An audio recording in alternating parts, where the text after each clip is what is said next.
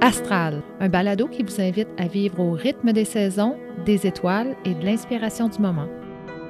Je vous souhaite la bienvenue dans cet espace où cohabitent astrologie, spiritualité, actualité et autres folies passagères.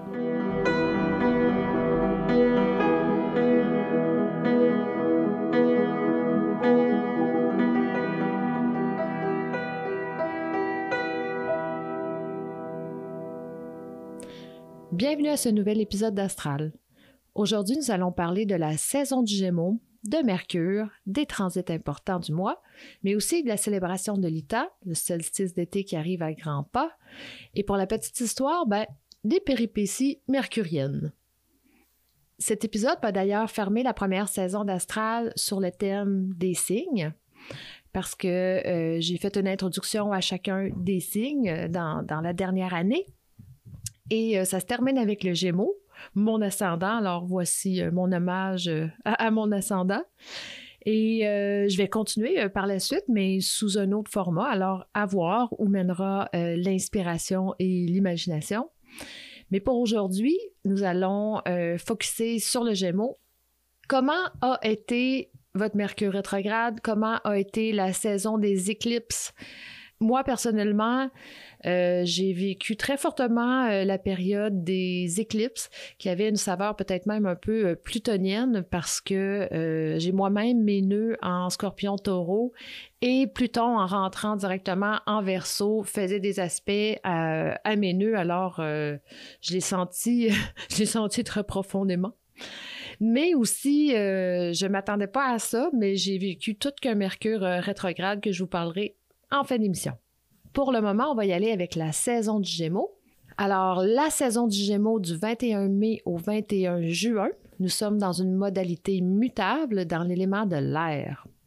Rappel des signes mutables, ce sont eux qui assurent la transition entre les saisons. On parle du Gémeaux, Vierge, Sagittaire et Poisson.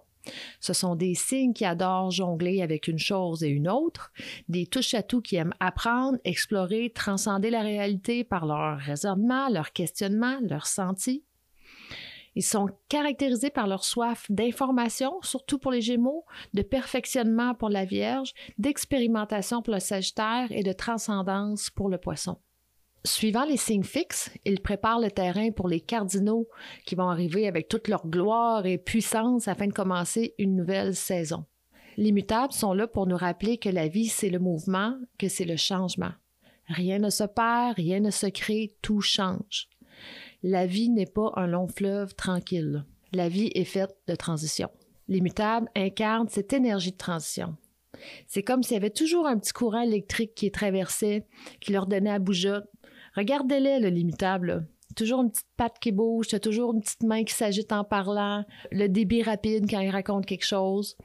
Surtout les trois premiers signes. Chez le poisson, ça se calme un peu, c'est plus rêveur, peut-être plus intériorisé. Mais il y a quand même un fond toujours un peu euh, euh, nerveux, si on peut dire. C'est sûrement pour cette raison que les mutables s'emmerdent facilement, s'ennuient rapidement, ne restent pas en place. Euh, ils ont besoin de changement, ils ont besoin d'apprendre quelque chose de nouveau, de changer de job, d'ajouter un peu de sucré ou de piquanté ou de folie dans leur vie. Ça fait partie d'eux. Tous les attirent. C'est bien ça le problème.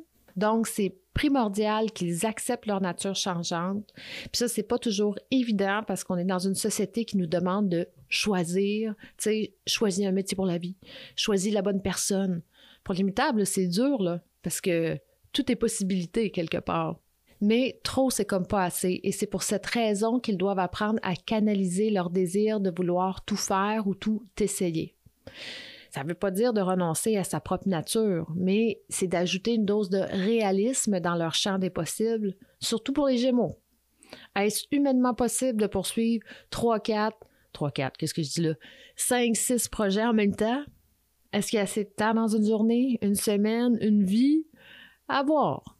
En tout cas, ce qui est certain, c'est que les mutables sont prêts à tester les limites du possible. Évidemment, chacun le fait avec la couleur de son élément et la planète qui le gouverne. Si on commence par la Vierge, signe de terre gouverné par Mercure comme le Gémeaux. D'ailleurs, on pourrait dire que la Vierge est une version plus introvertie de l'énergie de Mercure. ou plus terrienne, ça c'est certain, et que le Gémeaux est une version plus extravertie de Mercure. On est dans l'air. Hein? Avec le Gémeaux, on est dans l'accumulation de données et avec la Vierge, dans la classification de données. Pas pareil. Je le dis toujours, pour moi, la Vierge, en tant que signe de terre, c'est la plus groundée des mutables, d'autant plus qu'elle vient nous enseigner l'humilité en plus, mais pas moins mercurienne, juste un peu plus introvertie. Le Sagittaire, signe de feu gouverné par Jupiter, le grand explorateur, le grand Manitou, celui qui va sur le terrain pour apprendre la vie, puis ensuite le raconter, raconter qu'est-ce qu'il a découvert. Quelle soif d'aventure, de savoir un peu plus haut, un peu plus loin, plus, plus, plus, mon petit Sagittaire, c'est le même que ça marche. Donc, c'est comme ça que lui avance. Le poisson, signe d'eau gouverné à la fois par Jupiter et Neptune. Que le monde il est grand, que de possibilités, Comment résister à l'appel de la vie, de l'amour et du mystère? Comment résister à la folie de l'existence? Pas possible. Le poisson, avec le poisson ici, on plonge dans la vie comme à l'intérieur de soi. Et le Gémeaux, la vedette de cet épisode, signe d'air gouverné par Mercure. Ici, on est dans l'essence printanière de Mercure. On peut s'imaginer les premières feuilles du printemps, le vert tendre, les premières pousses, les arbres qui bourgeonnent et qui répandent leurs semences à tout vent. Gardez cette image-là en tête d'un Mercure, justement, euh, adolescent, verdoyant un peu. On va y revenir un petit peu plus tard. Donc, image mentale numéro un à retenir. Mais avant d'aller plus loin, commençons avec Mercure, la planète qui gouverne le Gémeaux. J'avais parlé de Mercure dans l'épisode de la Vierge, mais euh, maintenant on va le regarder du point de vue du Gémeaux. Mercure en Gémeaux et Mercure en Vierge, comme je disais, c'est pas pareil. Le Gémeaux amasse les données, les connaissances, ce qui se passe dans son environnement. La Vierge, elle fait le ménage là-dedans et se débarrasse du superflu.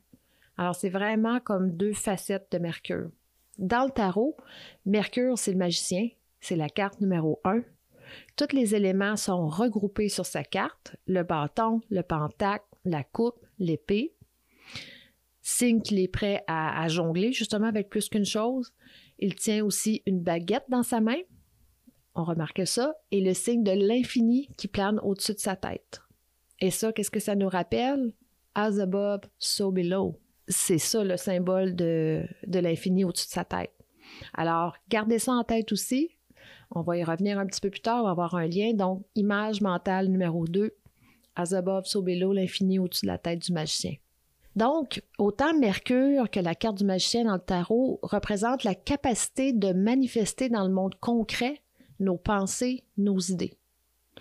Que ce pouvoir-là, il est entre nos mains, mais aussi dans notre esprit, nos ressources et nos intentions. Puis nos ressources intérieures, pas nécessairement extérieures. C'est vraiment, il faut que tu te débrouilles, il faut que tu trouves une solution. Ça passe, ça commence avec toi. Donc, Mercure, c'est la pensée qui devient parole, la parole qui devient action, l'action qui devient création. Tout un pouvoir tout un pouvoir est, la base de toute magie, euh, j'oserais dire. Dans les cartes mineures du tarot, il n'y a pas de carte associée à Mercure en Gémeaux, puisque Mercure est carrément le magicien, mais il y a une carte pour Mercure en Vierge, le 10 de Pentacle. Le Pentacle étant associé à l'élément de la Terre comme la Vierge, évidemment. Quelle belle carte que le 10 de Pentacle. Plusieurs générations sont représentées sur cette carte qui semble incarner une certaine richesse, une certaine aisance. Le patriarche sur la carte qui est assis semble regarder sa progéniture, sa descendance, peut-être même le plus jeune, le plus petit de la gang, avec le souhait que cette abondance perdure, qu'elle soit utilisée à bon escient, avec soin pour assurer le futur. Cette carte-là indique aussi qu'on doit faire l'inventaire de notre vie et de nos accomplissements. C'est la carte 10. Alors, c'est sûr qu'en étant, en termes numérologiques, la carte 10, ben, il y a comme une finalité, une réflexion, qu'est-ce qu'on passe au prochain, tu. Donc, on peut voir tout de suite la différence de Mercure en Terre, une énergie qui est incarnée dans la Terre et non dans les airs. La pensée dans le Gémeaux entre dans la tête et dans la Vierge vraiment euh, entre dans la Terre. Alors, c'est tout ce mouvement-là d'énergie qui nous traverse quelque part. Mais encore, Mercure, c'est la première des planètes personnelles et la plus rapide. Il est le premier à tourner autour du Soleil, le premier à recevoir le rayonnement solaire. Quand on parle de rayonnement solaire, on parle euh, scientifiquement des ondes magnétiques émises par le Soleil, les, rayons ultraviolets, gamma, les ondes radio, la lumière qui est visible. Alors, Mercure est le premier à recevoir tout ça. Le rayonnement solaire contient aussi des rayons cosmiques, c'est-à-dire des particules qui vibrent euh, à une vitesse et une énergie extrêmement élevée. Et, voilà, Mercure, il reçoit tout ça. Il reçoit tout ça en premier. C'est pas pour rien qu'on l'appelle le messager des dieux. C'est très important de comprendre que toutes les religions monothéistes modernes, christianisme, judaïsme, islam, découlent toutes de cultes solaires qui les ont précédés, euh, de l'adoration du soleil et de la lumière. Il y avait déjà là, vraiment différents cultes solaires qui étaient déjà bien présents de par le monde euh, avant ces trois grandes religions patriarcales. On pense à l'Égypte, évidemment, qui avait déjà un calendrier solaire euh, 4200 ans avant notre ère, pour nommer euh, que cela, parce que c'est grandiose, euh, évidemment, euh, l'Égypte ancienne. On a aussi en Inde Surya, le dieu soleil. On disait, celui qui désire l'intelligence doit adorer le soleil. Donc, c'est très mercurien comme phrase. Euh, évidemment, on pense aussi aux Incas, aux Mayas, les cités d'or.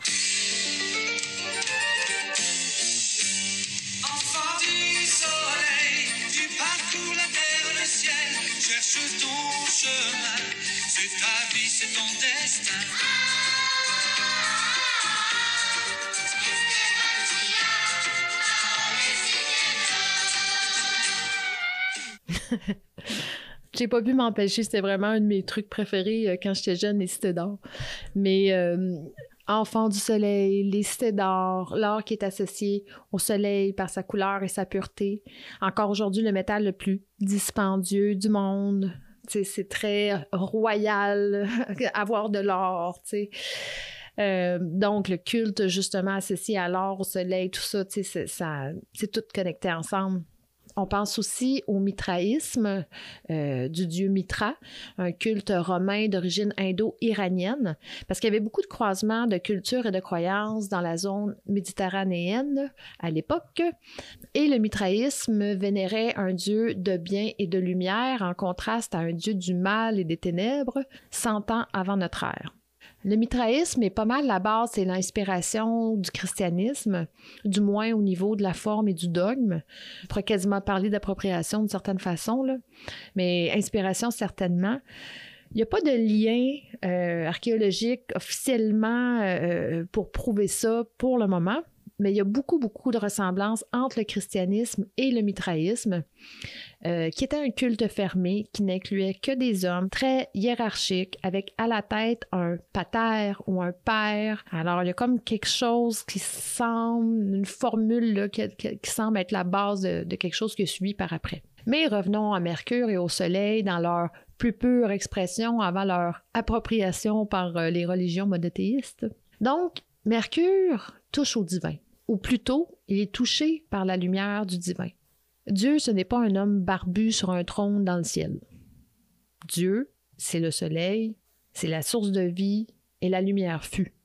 Tout émane du soleil, ou plutôt tout émane de la lumière. Sur le plan causal, euh, si on se réfère au bouddhisme ou à différentes traditions euh, védiques, les Védas, tout ça, le premier plan causal, c'est la lumière. La lumière est la source. La lumière, c'est notre maison. Home en anglais. Home. La première vibration. Voyez-vous comment on peut tout rattacher, là?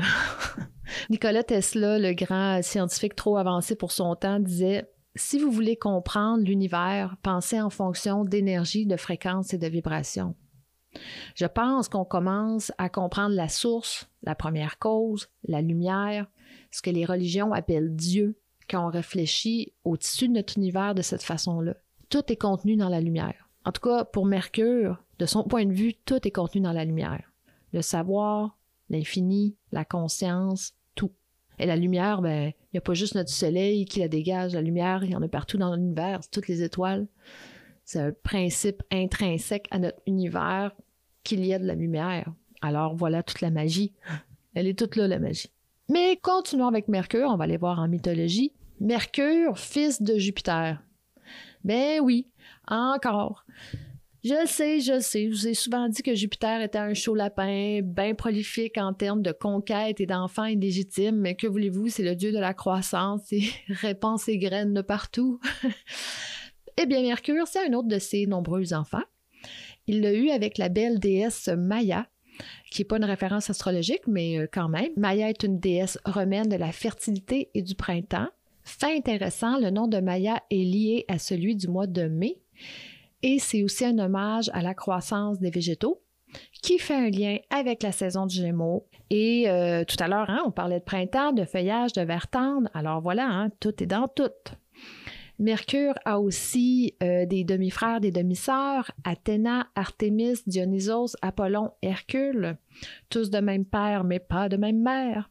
Ici, on est vraiment dans la mythologie gréco-romaine 100%, euh, avec les enfants de Jupiter. On n'est pas tant dans, l'astrologie, mais bon, c'est intéressant quand même. En premier lieu, euh, Mercure était le dieu du commerce, des petits déplacements et même des voleurs. Ben oui, euh, c'est un petit maudit, euh, on pourrait même dire un petit Chris, euh, d'où sa réputation de trickster, de petit coquin.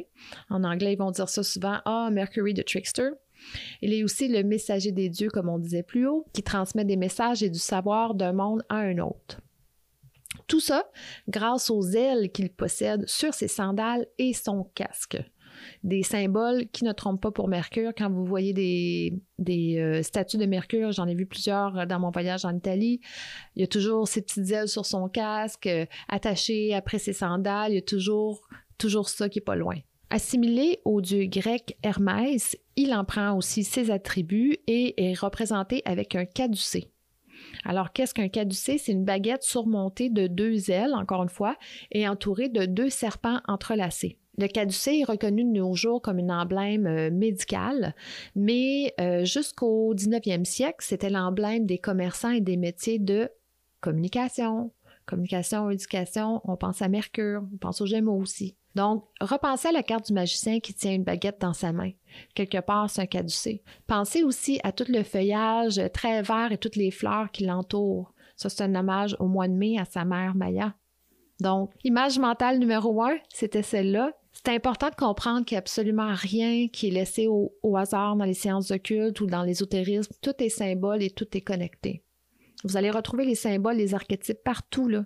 que ce soit l'astrologie, le tarot, la numérologie, tout, va se retrouver ou se recouper d'une façon ou d'une autre. Donc, on invoque Mercure lorsqu'on doit apprendre, comprendre, réfléchir, décoder, analyser une situation.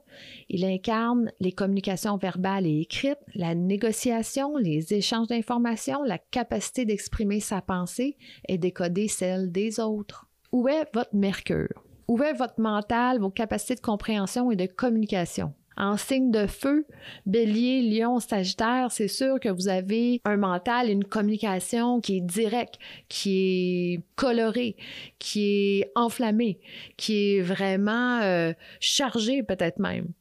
En signe de terre, Mercure en taureau, vierge ou capricorne, Là, on veut les faits, on veut les vraies affaires, on veut les calculs, on veut voir les chiffres, on veut comprendre, on veut s'assurer que on n'est pas dans des paroles en l'air. Les paroles s'envolent et les écrits restent. Mercure en signe de terre.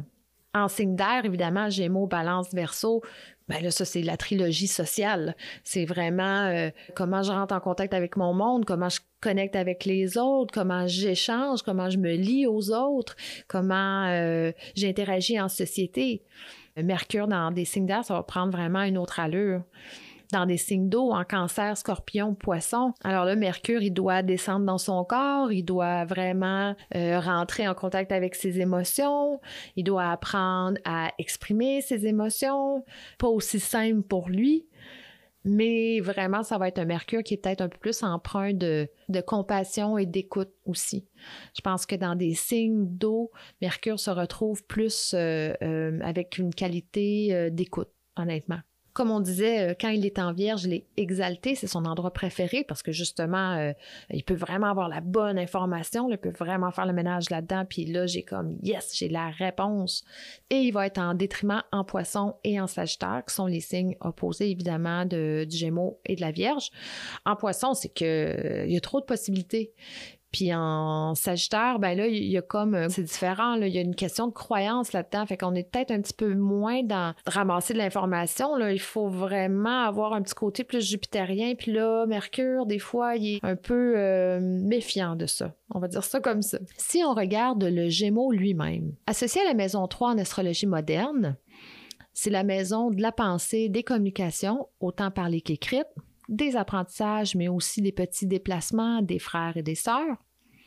D'ailleurs, euh, le Gémeaux est représenté par deux jumeaux, Castor et Pollux, qui sont leurs petits noms. De nature curieuse et sociale, notre Gémeaux a besoin d'interaction, de connecter pour apprendre. C'est l'adolescent euh, du zodiaque, c'est celui vraiment, justement, comme on disait, il arrive au printemps, alors c'est comme Waouh, tout est merveilleux, tout est à découvrir. C'est l'élève éternel. Euh, c'est lui qui n'aura pas peur en vieillissant de retourner à l'école. Euh, ou même d'essayer un nouveau domaine qu'il va apprendre par lui-même, sur le tas peut-être. il est très débrouillard, c'est un champion du multitasking mais toujours en danger de, s'éparpiller parce qu'il est convaincu qu'il va arriver à tout gérer, parce que la plupart du temps, il arrive. Mais des fois, c'est des bons candidats pour se brûler, pour épuiser son cerveau un peu. Des fois, le Gémeaux s'intéresse à tellement de choses qu'on pourrait lui reprocher d'être bon dans tout, mais expert dans rien. Euh, ça fait dur comme ça à dire, mais, souvent, il faut qu'il essaye vraiment beaucoup de choses avant de se déposer quelque part, puis c'est souvent un peu euh, son challenge. Par contre, tout ce qui touche les domaines de communication, d'écriture, d'éducation, de recherche, euh, le culturel aussi, le journalisme, les métiers techniques, il est chez lui. Ce qui est important, c'est que son intellect soit stimulé. Ça peut être n'importe quel domaine à la limite. Il est polyvalent, en autant qu'il contribue par son esprit brillant et futé. Ou sinon, il faut vraiment qu'il y ait une belle gang de travail. Parce que des fois, c'est le côté social qui va le garder en place, qui va le garder au travail. Ça peut arriver, des fois, c'est ça qui, le garde attaché. Mais idéalement, ça lui prend un métier ou profession où l'on retrouve euh, de multiples tâches ou de la diversité. Sinon, ben, il va devoir cultiver des passions à l'extérieur de son travail. Ça, c'est certain. Souvent, en consultation, un Gémeaux va me dire Oui, mais j'en ai trop passion, je sais même pas lequel choisir, il y a trop d'affaires qui m'intéressent. Et je réponds toujours Mais pourquoi choisir juste une chose? Ou pourquoi voir sa vie comme une ligne droite, tu sais? Les lignes droites, c'est pas pour les Gémeaux. C'est important d'accepter que vous allez faire plus qu'une chose dans la vie, peut-être même deux, peut-être même deux en même temps. C'est dans votre nature. Mais c'est certain que la stimulation avec un, un Gémeaux, c'est comme un facteur super important. C'est aussi des grands charmeurs, des excellents raconteurs, des humoristes même. Toujours le jeu de mots ou la bonne rhétorique. À l'image de Mercure, un peu taquin, un peu trickster. Certains vont même lui reprocher d'être beau parleur, limite manipulateur. Comme je dis toujours, c'est important de se rappeler que tous les signes du zodiaque ont un côté sombre, un shadow, et c'est certainement celui du Gémeaux d'être parfois plus connecté à son intellect qu'à ses émotions, d'avoir une forme d'orgueil un peu intellectuel. Mais ça démontre sa capacité aussi à se sortir de problèmes complexes par la ruse et, des fois par la tricherie même, euh, si c'est pas carrément par le mensonge, dans le pire des cas. On est vraiment euh, on est vraiment dans le shadow du Gémeaux, tu sais. Depuis quelques années, le Gémeaux est d'ailleurs euh, un peu le mouton noir en astrologie. Avant, c'était le scorpion, mais on s'est fait enlever notre titre, les scorpions c'est toujours ah, les scorpions, tu peux pas leur faire euh, confiance, ils vont te backstabber ou, tu sais, ah, ils sont ben trop sombres, puis euh, réputés comme d'être très sexuels, comme infidèles, puis tout ça, qui est vraiment des caricatures. Euh, mais c'est ça, là, pour X raisons, les gens ont décidé de jeter un peu leur poison sur, sur le Gémeaux dans le monde de l'astrologie. Sûrement à cause de, ce que je viens de nommer un peu plus haut, mais aussi ah, le Gémeaux, visage à deux faces. On va entendre ça comme Ah, moi, les Gémeaux, je suis pas capable. Ah! Puis ça, ben, c'est comme la pire insulte qu'on peut faire à un Gémeaux, là. Puis honnêtement, c'est mal de comprendre parce qu'un Gémeaux, il aime tellement connecter, apprendre. Il va vraiment s'intéresser à toi, à ce que tu dis, à ce que tu fais. Il va y mettre toute son attention. Il fait ça avec tout le monde, puis il fait ça avec tout ce qui touche. Mais ça, là, ça prend du jus, là, comme vraiment. Et après qu'il a donné toute son attention, qu'il a donné tout ce qu'il avait à donner, puis à parler, puis à ci, puis à ça, ben il est brûlé. Puis il faut qu'il aille se recharger. puis reposer son cerveau. Puis là, ben, il peut devenir grognon. Il peut aller s'enfermer, puis plus vouloir euh, parler à personne pour quelques heures. Hein. Ça dure pas bien bien longtemps. Là. Mais quand il n'en peut plus, il n'en peut plus. Il ferme la porte, puis il disparaît, tu sais. Puis là, ben, ça vous donne l'impression qu'il vous rejette, qu'il devient froid. Hey, il était tellement sweet il y a deux minutes. Non, mais c'est quoi qui s'est passé? Donc, ça peut donner cette impression-là de visage à deux faces, mais c'est juste sa nature qui fait qu'il absorbe son environnement par le mental. Ben, c'est très demandant, puis ben, il faut lui donner un petit break euh, de temps en temps. Donc, laissez-le recharger sa batterie. Puis là, mes petits gémeaux, euh, je vous parle directement, là. Sortez de votre tête et reconnectez à votre corps. Revenez dans votre corps, là. De cette façon-là, vous allez mieux ressentir vos limites, puis être capable de les exprimer aussi. Comment les exprimer si vous ne les reconnaissez pas? Et c'est pas parce que vous êtes bon pour nous parler euh, de tout ce qui se passe dans votre tête, puis de ci et de ça, puis de tout et de rien, que vous êtes bon pour exprimer vos sentiments. Ah ah! On vient de vous pogner, là. Alors ça, des fois, étrangement, c'est, ça fait partie du shadow du, du Gémeaux de pas tout à fait le voir, ça, tu. Puis en plus de ça, personne s'attend que vous soyez toujours la personne qui fait l'entertainment ou qui brise le silence. Des fois, je me dis, les Gémeaux sont peut-être inconfortables avec le silence. Ça fait partie de l'affaire. Donc, apprenez à être confortable avec le silence, à écouter, à laisser les autres prendre le plancher. D'ailleurs, un peu de méditation pour calmer votre esprit, votre système nerveux, c'est un must. Dans votre cas, on irait peut-être plus avec la méditation active, en marchant, en dansant, ou sinon par des méditations guidées euh, qui vont amener une forme de relaxation à votre corps. Ça, ça c'est vraiment l'idéal. Donc, mes petits Gémeaux, c'est en trouvant ce point d'équilibre-là et en acceptant votre nature mercurienne et mutable que tout deviendra plus facile, tout deviendra plus doux et vraiment, à l'image du magicien, devenir plus le maître de votre vie et de voir ça comme un jeu. Du moment que le Gémeaux commence à voir la vie comme un jeu, tout devient un peu plus facile. Des fois, on perd, des fois, on gagne, mais on apprend tout le temps. c'est ça, sa game. Alors, du moment qu'on est là-dedans, ça va bien. Maintenant, on va regarder quelques Gémeaux pour nous informer de leur tempérament. Et là, c'est drôle parce que j'ai sorti cinq chartes, dont deux sont, des jumelles, et ils ont toutes des ascendants lion. Mais c'est vraiment un addon, euh, c'est très drôle. Et je vais commencer euh, par la pire incarnation du Gémeaux, à mon point de vue personnel. Et, là, on va toucher à de la politique un peu. Et si vous êtes pas obligé d'aimer ma politique, vous pouvez euh, juste skipper ce bout-là, au pire. Donald Trump. Le Gémeaux des Gémeaux avec un ascendant Lion à 29 degrés, si je me trompe pas, 56, c'est ça? Oui. On a un ascendant lion en crise, clairement. On a un gémeau en crise même. Né le 14 juin 1946, on est sûr de son heure de naissance. Il a euh, le Soleil en Gémeaux euh, en conjonction avec le nœud nord et Uranus hautement, hautement imprévisible. Il a aussi la Lune de l'autre côté en Sagittaire. Alors, le besoin d'avoir raison, plus grand que nature, et toujours justement ça aussi le, le shadow un peu du Sagittaire qui essaie de te convaincre, sinon de te convertir. Tu sais.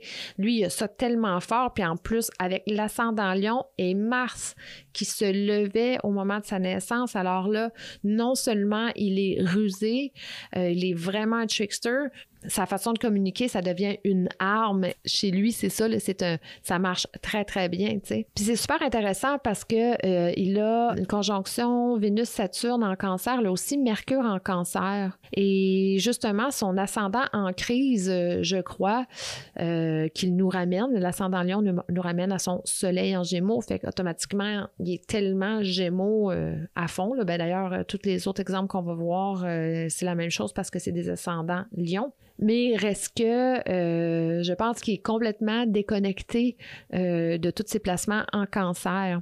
D'ailleurs, Saturne en cancer, euh, Saturne qui amène toujours les plus grands apprentissages de notre vie. En cancer, des fois, ben, c'est ça, il y a des dynamiques de, de, famille, il y a des dynamiques euh, à apprendre à rentrer en contact avec notre vulnérabilité, avec notre sensibilité. Et il n'a pas réussi, là, lui. il n'a pas réussi ça dans sa vie, là. Mais c'est ça, tu sais, vraiment, son soleil, se- quelque part, se fait un peu hijacker par euh, le nœud nord et, et Uranus et clairement son, son ascendant à 29 degrés avec Mars, euh, qui, euh, c'est ça, qui est vraiment sur l'ascendant. Alors, vraiment, euh, un bel exemple de, shadow et d'inconscience et de comment justement le Gémeaux prend le dessus d'être capable d'utiliser la parole et d'utiliser la tricherie et les mensonges justement pour arriver à ses fins.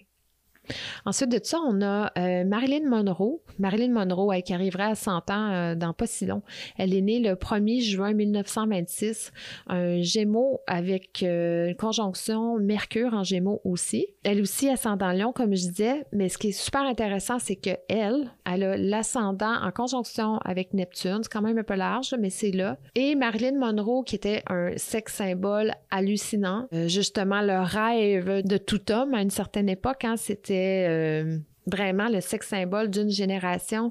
Et on peut voir tout l'effet justement euh, euh, magique ou, ensorcelant ou le, rêve un peu et l'illusion qu'elle projetait d'elle-même avec son ascendant lion et son Neptune aussi. Et sa capacité vraiment dans son gémeaux de, de, de jouer ce personnage-là. Puis après ça d'être carrément Marilyn, ou plutôt Norma Jean, son, vrai nom, qui était la petite fille qui a énormément souffert dans sa vie. C'est super intéressant qu'elle a euh, la Lune en verso, en conjonction avec Jupiter, et honnêtement, en tout cas pour ceux qui connaissent un peu sa vie, ça a été vraiment terrible. Euh, son père est parti jeune, sa mère souffrait de maladie mentale, elle a été placée jeune euh, dans un orphelinat et tout ça.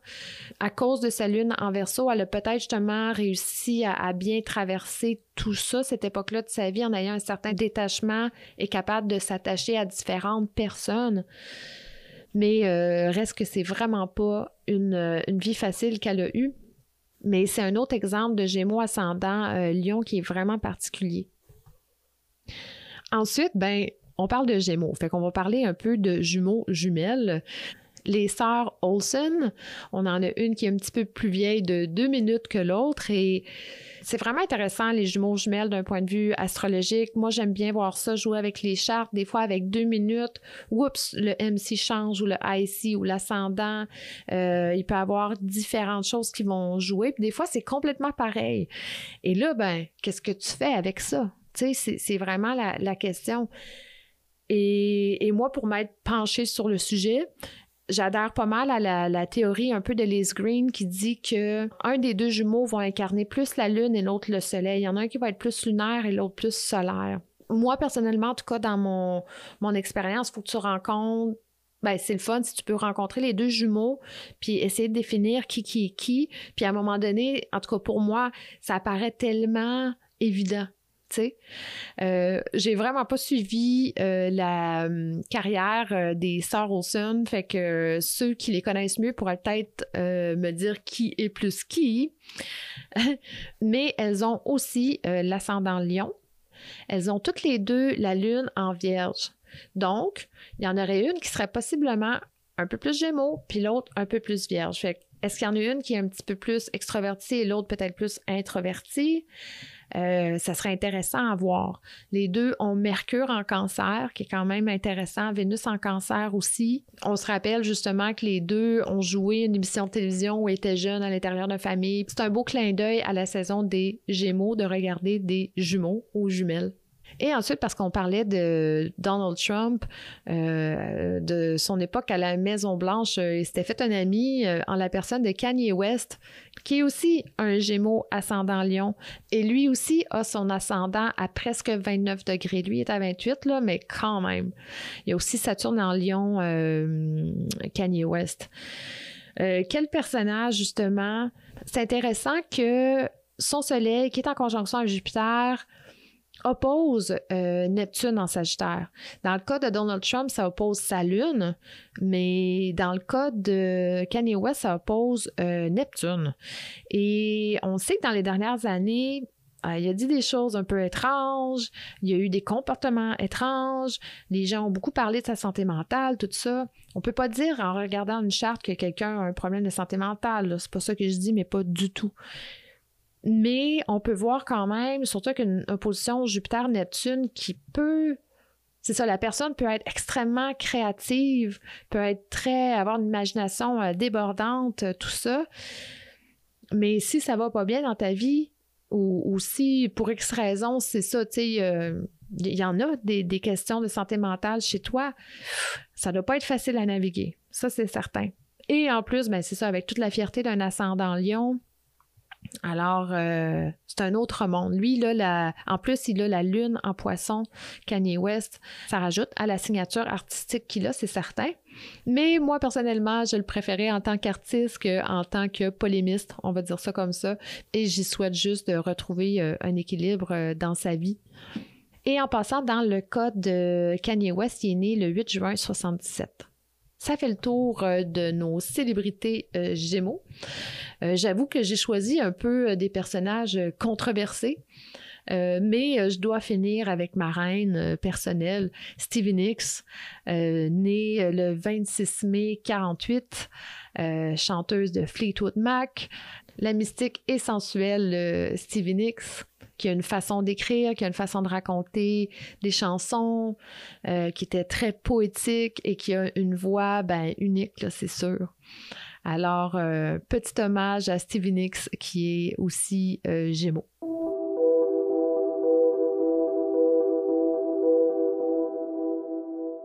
Maintenant, nous allons regarder les transits importants de la saison du Gémeaux.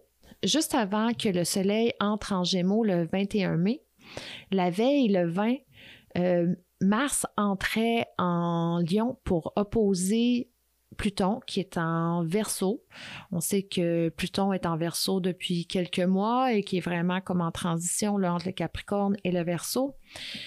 Et c'est sûr que Pluton et Mars, c'est vraiment les, les bad boys. Ben, en fait, Saturne et Mars, c'est les bad boys de l'astrologie, mais Pluton, c'est c'est le maître des ténèbres. c'est autre chose. Et c'est sûr qu'une opposition comme ça, en plus que Jupiter vient d'arriver en taureau, on a vraiment euh, un carré super important là. Jupiter est en conjonction avec le nœud nord en taureau, alors il y a quelque chose de très karmique et parce qu'on a aussi Pluton en verso, euh, ça devient collectif. Alors notre destin collectif, c'est comme une croisée de chemin avec Mars en lion. Alors il y a comme vraiment euh, euh, une tension dans le ciel qui est très importante autour du début de la saison du Gémeaux qu'on a pu voir se bâtir déjà un peu avant ça, quelques jours avant, mais c'est une période vraiment très particulière. Ça nous parle vraiment de l'époque dans laquelle on est, où est-ce que euh, on est vraiment dans une transition présentement là, euh, euh, de Pluton en, en, Capricorne vers Pluton en Verseau.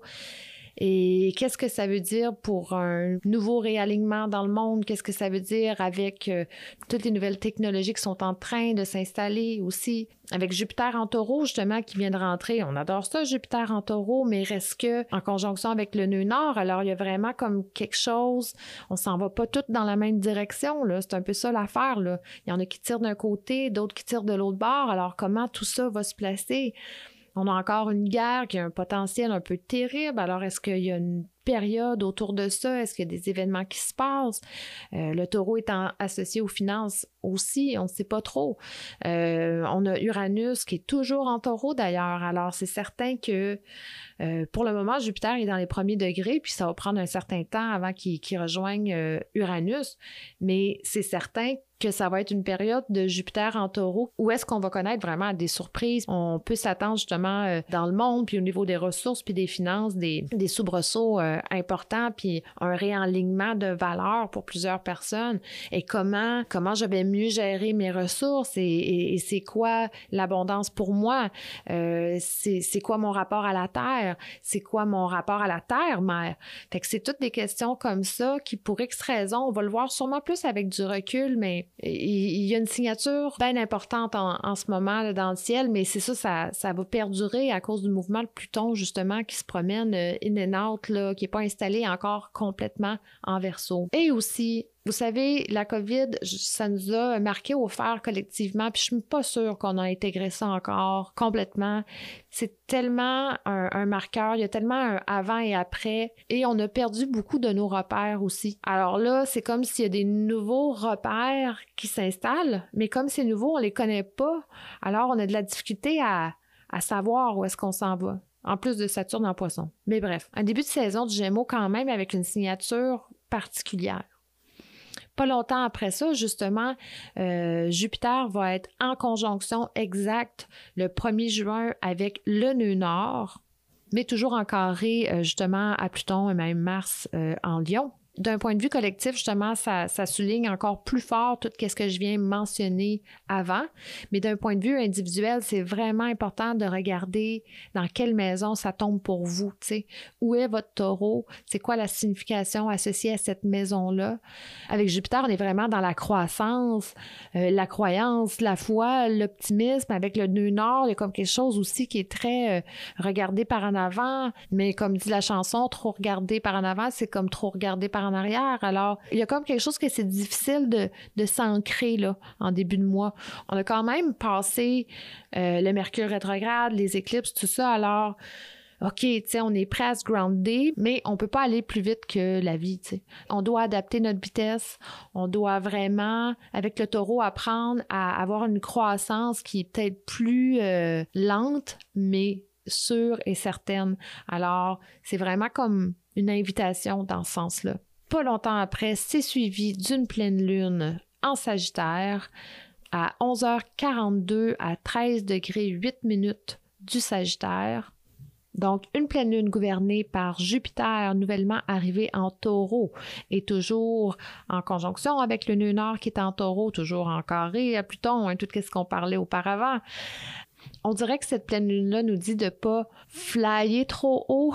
Peut-être qu'elle nous dit de revenir, de rester bien grounded, de rester vraiment à l'affût de ce qui se passe, comme je disais, de prendre son temps, de viser une croissance qui est soutenable. Des fois, le Sagittaire, euh, dans ses rêves de grandeur, il voit euh, trop loin, trop haut, trop grand. Mais là, Jupiter en taureau, c'est comme oui, mais comment qu'on va y arriver? Et justement, il va peut-être vouloir voir le côté pratique de la chose.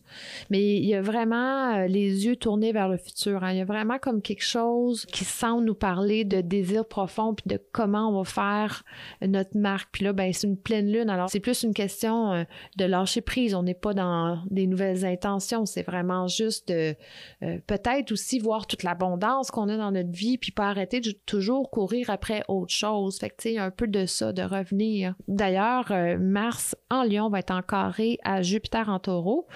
Mars qui veut euh, se faire valoir, faire connaître sa présence, mais Jupiter en taureau qui est comme un instant, là, calme-toi un peu.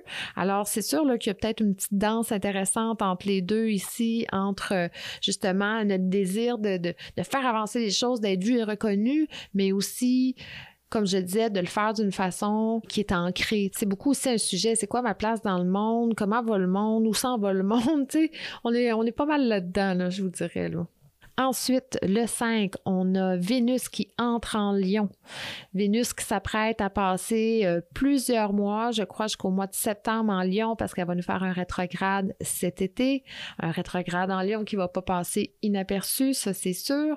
Et là, pour quelque temps, elle va être euh, dans le signe du lion avec Mars. Ça va être intéressant de regarder ça au cours du mois de juin avant que Vénus passe rétrograde et qu'on la perde et qu'elle revienne comme euh, étoile du matin. Mais on va avoir une période vraiment intéressante où est-ce que les deux vont être dans le même coin du ciel en lion.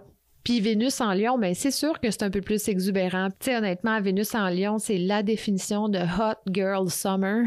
c'est se sentir confiant, avoir du fun, vraiment avec une emphase sur euh, le look, you look good, tout ce côté-là.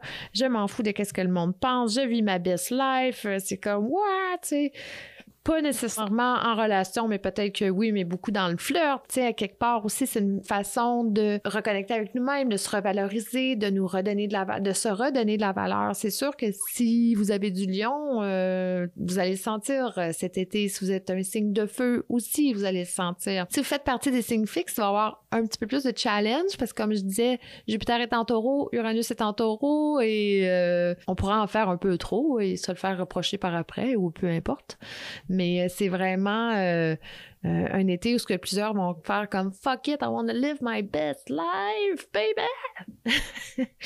Mais du point de vue astronomique, ça va être super cool de voir pendant un temps Vénus et Mars dans le ciel avant que Vénus tourne rétrograde.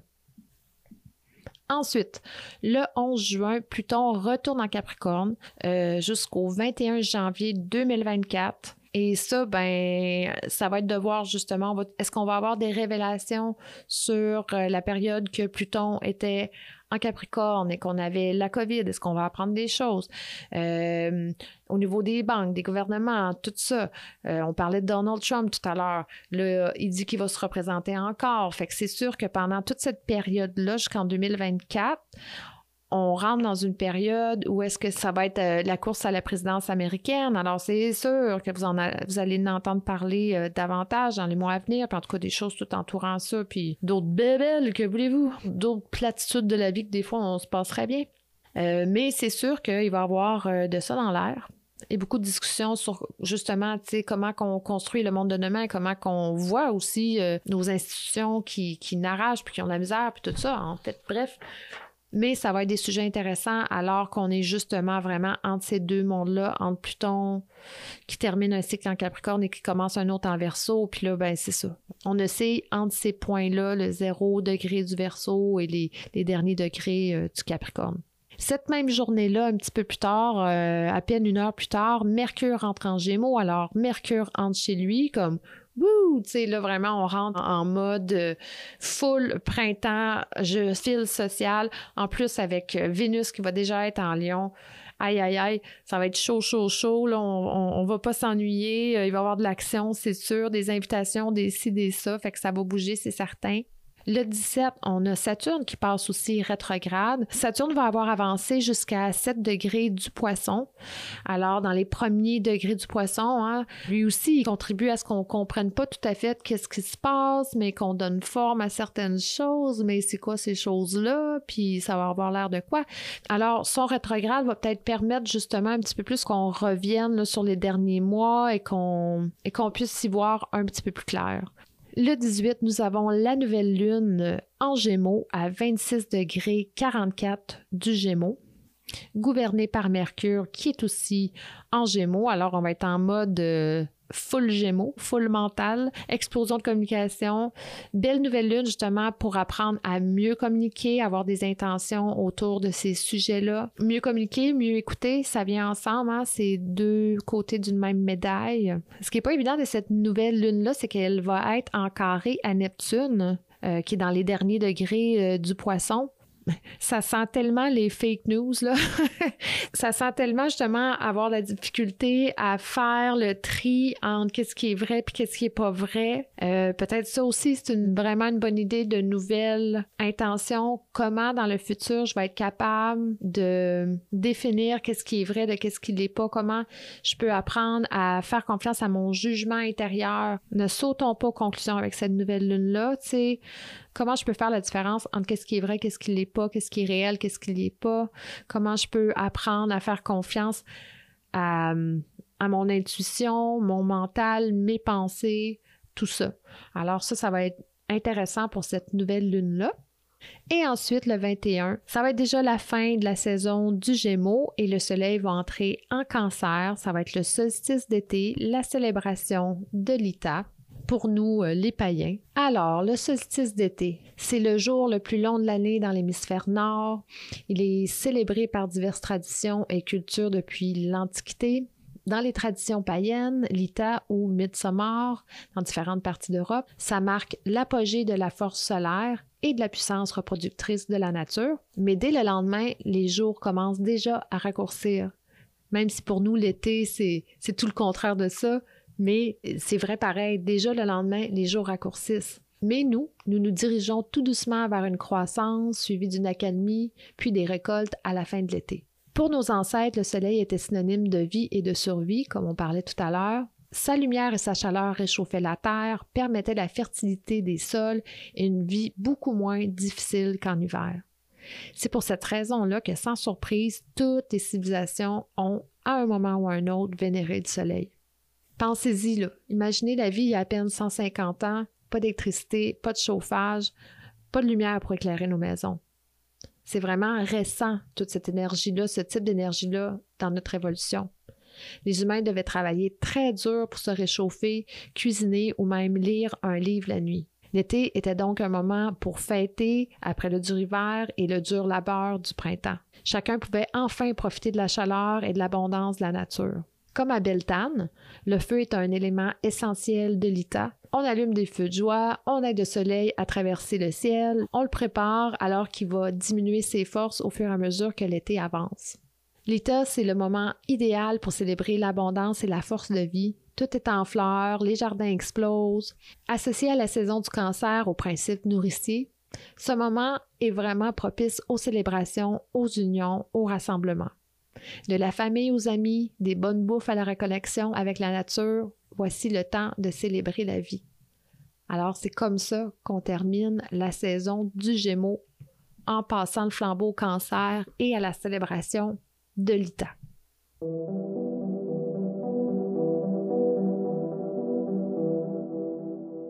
Maintenant pour la petite histoire. Hommage à la planète qui gouverne mon ascendant, Mercure. Et plus que ça, hommage à Thoth Hermès, qui est une des personnifications euh, sur la Terre de Mercure. À l'époque de l'Antiquité, où est-ce que les Grecs et les Égyptiens euh, régnaient, Mercure se serait manifesté en la légende d'Hermès Trismégis, littéralement Hermès trois fois le plus grand, qui est un personnage euh, mythique? A-t-il vraiment vécu? Est-ce que c'est seulement une inspiration? Est-ce que c'est réellement une énergie qui s'est manifestée et qui a influencé tout plein de penseurs? C'est le mystère.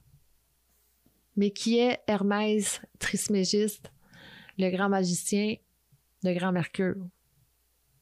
Maître de tous les arts et sciences, parfait dans tous les métiers, scribe des dieux et gardien du livre de la vie, Thoth Hermès incarne la première intelligence. Il était considéré par les Grecs et les Égyptiens comme l'incarnation de l'esprit universel. Selon toute probabilité, un grand sage comme ça aurait existé, un éducateur du nom d'Hermès qui serait venu illuminer l'esprit de l'humanité. Mais comme je disais, c'est impossible de séparer l'homme historique de la légende, qui au final représente le principe cosmique de la pensée. Puis c'est ça, Mercure, c'est le principe cosmique de la pensée. On attribue à tout Hermès l'hermétisme, Hermès, hermétisme, et quand on parle d'hermétisme, on parle de doctrine, de croyances et de pratiques qui, de façon générale, sont la base de tout l'ésotérisme et sciences occultes modernes et même anciennes. Mais surtout, on attribue à Hermès des recueils de traités mystiques et philosophiques, dont la fameuse table d'émeraude, qui est une tablette avec des inscriptions gravées dessus qui aurait été retrouvée dans un tombeau. Elle a été largement commentée au Moyen Âge et a surtout réémergé à la Renaissance, autour des années 1500, où elle a influencé les écrits classiques de l'occultisme. Vous savez, à, Samhain, en Halloween, j'avais préparé une émission spéciale de, mes histoires euh, surnaturelles et je vous parlais, euh, entre autres, de Cornelius Agrippa, un occultiste euh, du début de la Renaissance qui a écrit des livres sur la magie et tout ça, qui était un des premiers à prendre toutes les connaissances et les corrélations entre les planètes, les plantes, les minéraux, tout ça, et, regrouper ça. Et clairement, euh, son travail était énormément influencé euh, de cette table d'émeraude et qu'est-ce qu'on y retrouve. La table d'émeraude est un des textes les plus célèbres de la littérature alchimique et hermétique. C'est un texte très court, composé d'une douzaine de phrases allégoriques et parfois même obscures. C'est pas toujours clair qu'est-ce qu'il voulait dire. Mais aussi, il faut savoir que c'est des traductions aussi, là, qui ont passé à travers différents langages et différentes cultures. Fait que des fois, c'est tout démêler ça, c'est pas simple. Et, et une des choses qui est dite, c'est ce qui est en bas est comme ce qui est en haut, et ce qui est en haut est comme ce qui est en bas. As above, so below. Image mentale numéro 2. Pour ceux qui s'en rappelaient, la voilà. Donc, quand on parlait de la carte du magicien avec le symbole de l'infini au-dessus de la tête, c'est de là que ça vient. As above, so. Ça vient de Mercure, ça vient de Totermès et tout est dans tout, comme je vous disais. Et là, je vais vous lire euh, un extrait d'un livre qui s'appelle Le Grand Livre des sciences occultes euh, de Laura Toine, qui justement en parle et qui, elle aussi, rend hommage à Totermès. Tous les occultistes connaissent la légende de la table d'émeraude, découverte, dit-on, en Égypte et transmise aux hommes par un être mystique. C'est l'Hermès Trismégis des Grecs, muni du caducée. On parlait du caducée pour Mercure tantôt. Et c'est le Thoth des Égyptiens, dieu des scribes et des mystères. Il est écrit sur ces tables d'émeraude, et là je ne vais pas tout vous lire, mais juste quelques extraits. Tout est esprit, l'univers et le mental. Ce qui est en haut est comme ce qui est en bas, as above, so below. Rien ne repose, tout bouge, tout vibre. Ça nous fait penser à Nikola Tesla. hein. Énergie, fréquence, vibration, on revient au même. Alors ça, c'est quelques-uns qu'on peut retrouver dans les tables d'émeraude. Si vous fouillez, vous allez trouver euh, sur Internet, c'est certain. Mais poursuivons. Les tables d'émeraude laissent supposer une influence gnostique. La gnose fut en effet la première grande école syncrétiste de tous les temps. Quand on parle de syncrétiste, on, entend par là qui rassemble toutes les connaissances, la spiritualité, les vérités profondes à, à chaque religion, si on peut dire. Et cela nous indique les fondements sur lesquels s'articulent les traditions ésotériques des peuples les plus variés. Il y a en eux le caractère cyclique du taoïsme, l'alternance du yin et du yang, l'aspect mécanique de la loi de cause à effet, le karma des hindous. On y retrouve le monde de Platon, des idées, ainsi que toutes les doctrines et correspondances cosmiques, structures portantes de l'occultisme occidental. Tout ce qui se produit dans le ciel, le haut, les harmonies et les oppositions d'étoiles et de planètes qui, dans leur mouvement incessant, se rencontrent et se perdent et dessinent ainsi des angles et des figures, se reflètent sur la Terre en bas. Tout dans le cosmos est interdépendant, tout remonte et se rattache à ses pivots. Des énergies fondamentales d'où tout découle et auxquelles nous devons remonter en corrélant les choses aux choses. Des plantes aux animaux, aux couleurs, aux nombres, aux organes, aux notes musicales, aux pierres précieuses, les heures, les jours, les signes du zodiaque, les lettres de l'alphabet, les planètes représentent des symboles, des archétypes, des émotions, des sentiments présents en chaque homme et chaque femme face aux étapes obligées de l'existence. L'amour, le sexe, le combat, la solitude, la mort, la soif de connaissance, l'amitié, et j'en passe. Totermès affirme qu'il existe une correspondance entre l'élément solide, concret, et l'élément subtil. Dans la magie, le tarot, la chiromancie, les rêves, l'alchimie, peu importe, elle réémerge soudain comme un serpent souterrain qui lie et entoure tout. On pense au caducée, le serpent justement qui entoure le caducée. La tradition nous a légué des listes entières d'éléments naturels et culturels unis par le fil de l'analogie. Des pierres de Vénus aux plantes lunaires, les métaux de Saturne. Vous pouvez trouver un point de départ à l'élaboration de cet immense réseau cosmique. Quand vous aurez assimilé le sens symbolique des planètes, que vous soyez astrologue ou non, quand vous maîtriserez dans leur pure essence les signes et les symboles autour desquels toute notre existence est construite, vous aurez la clé de l'occultisme. Le reste viendra de lui-même, pour peu que vous sachiez vous laisser aller, plonger au plus profond de vous-même. Ces associations sont déjà présentes en vous, dans la zone inconsciente de votre esprit, en contact direct avec l'inconscient collectif, créateur et réservoir d'archétypes. D'après les anciens, le mythe est un conte vrai. Arrêtons-nous un instant pour reconnecter à ces essences. Demain, peut-être, nous aurons appris à les reconnaître et après-demain, à les canaliser, à les dévier afin de trouver une harmonie toujours meilleure. Cool, hein? Tout est dans tout. Vous savez quoi? Je pense qu'on va finir avec ça. J'avais l'intention de vous parler de plein de bébelles qui me sont arrivées avec le mercure rétrograde, euh, les, éclipses. Ben, je garderai peut-être ça pour la prochaine fois. Ça va faire une autre histoire. Alors voilà, les amis. C'est tout pour cet épisode. Donc, euh, je salue bien haut Totermès, Mercure, la pensée universelle qui nous permet de connecter ensemble, d'échanger, d'articuler des pensées, des idées, de rire, de pleurer, de chanter, tous ensemble, par la voix de l'air, par les communications. Alors, voilà.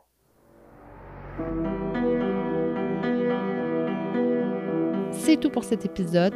Merci de votre écoute. Encore une fois, merci de commenter, de partager. Ça fait toujours une différence pour la visibilité. Et n'oubliez pas, ne demandez pas ce que les planètes peuvent faire pour vous, mais ce que vous pouvez faire pour votre planète.